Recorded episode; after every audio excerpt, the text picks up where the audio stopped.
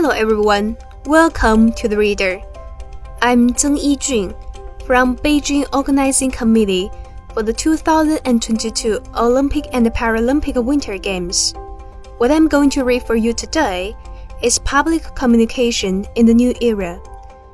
This is a main point of speech by President Xi Jinping at the National Conference on Public Communication on August 21st, 2018.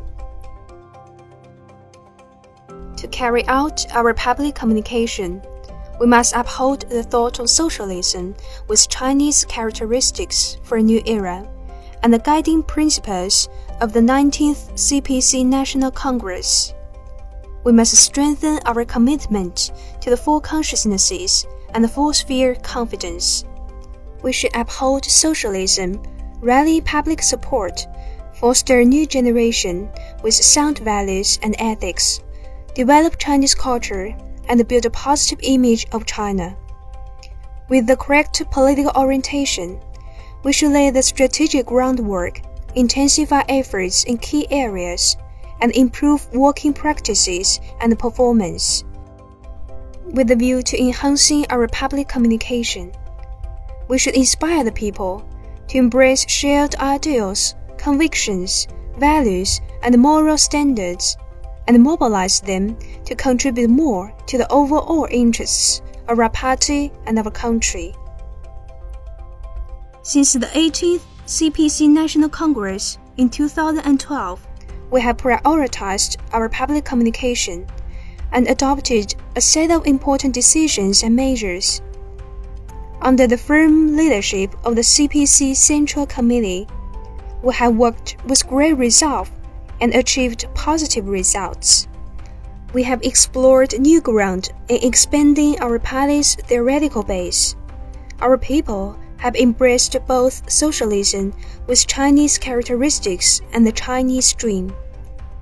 The core socialist values and the best of traditional Chinese culture are alive in the people's hearts. Positive thinking and the mainstream public opinion have been consolidated. The Chinese people have greater confidence in their own culture. China's soft power and the international influence of Chinese culture have increased significantly. There is closer unity of thinking between party members and the public. The decisions and plans made by the CPC Central Committee have proved effective in enhancing our public communication.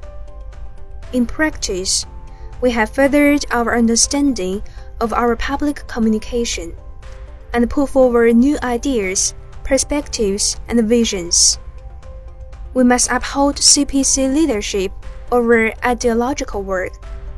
We have two fundamental tasks in enhancing work in the realm of theoretical work to consolidate Marxism as a guiding philosophy in China and to cement the common ground of thinking of the whole party and the people. We must strengthen the whole party and inspire the people with the thought on socialism with Chinese characteristics for a new era. We must cultivate and practice the core socialist values. Cultural confidence is a more essential, broader, and deeper confidence, and represents a more fundamental, more profound, and long lasting force that sustains a country. The mass media should expand their penetration guidance, and influence and enhance credibility. Writers and artists should take a people centered approach. We must create a clean and upright cyberspace. We need to tell China's stories well and have China's voice heard. To improve our public communication, we must adhere to and further develop the above ideas. As Chinese socialism has entered a new era, we must focus on unifying people's thinking and pulling their strength together through our public communication. On the whole, the current situation in this regard is very good.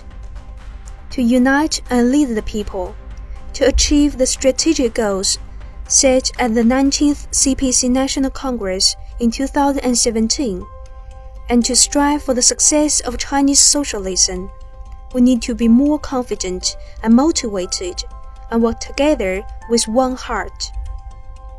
To realize the people's aspiration for a better life must always be the goal of our efforts.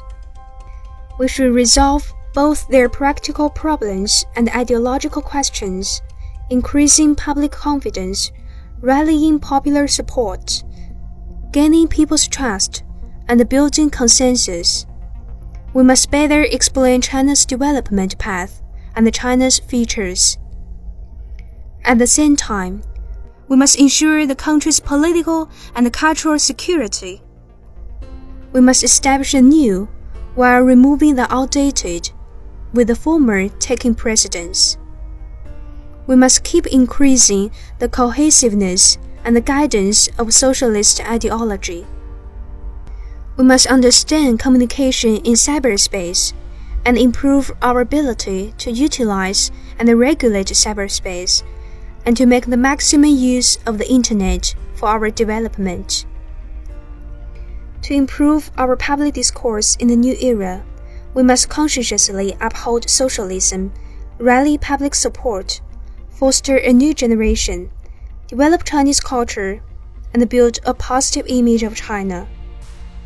Upholding socialism means championing Marxism and Chinese socialism we must continue to educate the whole party and the people in the thought on socialism with Chinese characteristics for a new era, and advance our work inspired by the thought.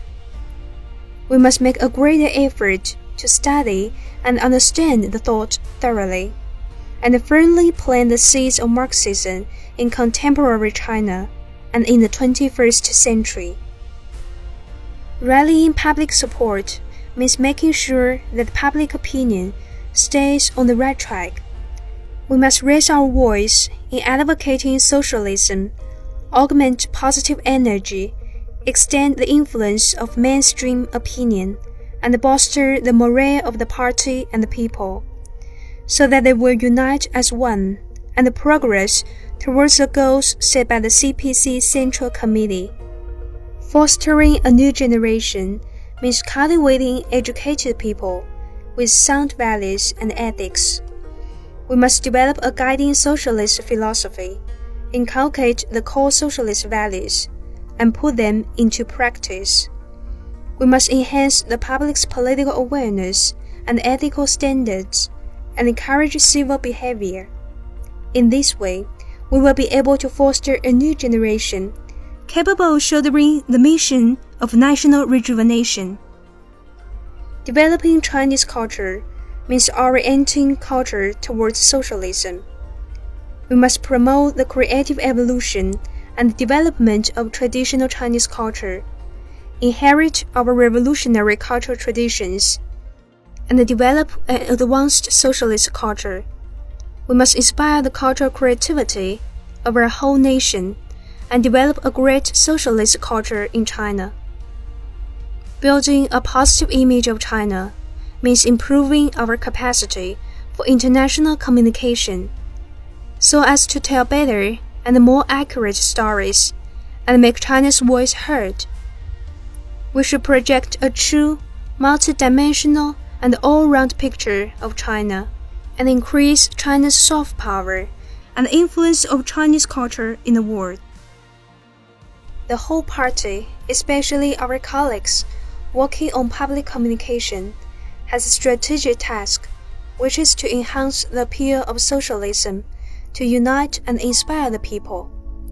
We should improve theoretical education on Marxism, and in particular, ensure a thorough understanding of the thought on socialism with Chinese characteristics for a new era, through serious study and practice. The key to developing socialist ideology is to build full confidence in the path, theory, system, and the culture of Chinese socialism. We should consolidate the guiding role of Marxism and develop our philosophy and social sciences with salient Chinese features, style, and ethos. We must maintain the right tone in guiding public opinion strengthen the penetration, guidance, influence, and credibility of the media, and promote constructive thoughts and opinion. We should improve means of communication and create new means to promote our party's innovative theories among the people. We should establish country level integrated media centers to better inspire and serve the people. We must hold firmly to truth and rectify misconceptions. We should urge party committees and party leadership groups at all levels to fulfill their duties to the letter, improve performance, and tighten accountability in the strictest sense. The purpose of our public communication is to win over more people. Our major responsibility is to foster a new generation capable of shouldering the mission of national rejuvenation. The top priority is to strengthen our ideals and convictions, underpinned by our faith in Marxism, socialism, and communism, and our confidence in the path, theory, system, and the culture of Chinese socialism. We should offer the people better guidance, expose them to successful practices and provide institutional guarantees. We should see that all areas of social development are imbued with the core socialist values and encourage the public to honor these values.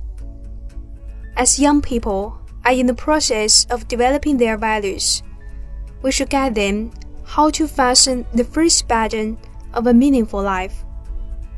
Publicity is necessary to encourage the public to learn from role models, and to nurture a positive atmosphere of respecting, emulating, honoring, and caring for heroes. We should promote good and up to date practices and trends and raise people's moral standards. We should continue the civic morality campaign and enhance the public's theoretical and political awareness. We should build centers for promoting ethical and cultural progress to help our people raise their political awareness and moral standards, foster appreciation of fine culture, and enhance social etiquette and civility. To improve civility in rural areas, we should promote healthy practices in place of outdated social mores, nurturing good folk customs cultivating fine family traditions, and encouraging virtues in individuals. We should encourage cultural workers to produce works drawing inspiration from everyday life and the experiences of the people.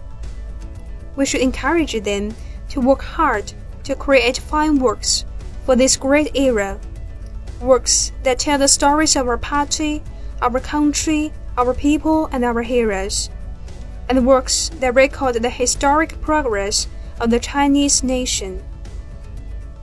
In promoting the cultural sector, we must always put social benefits first.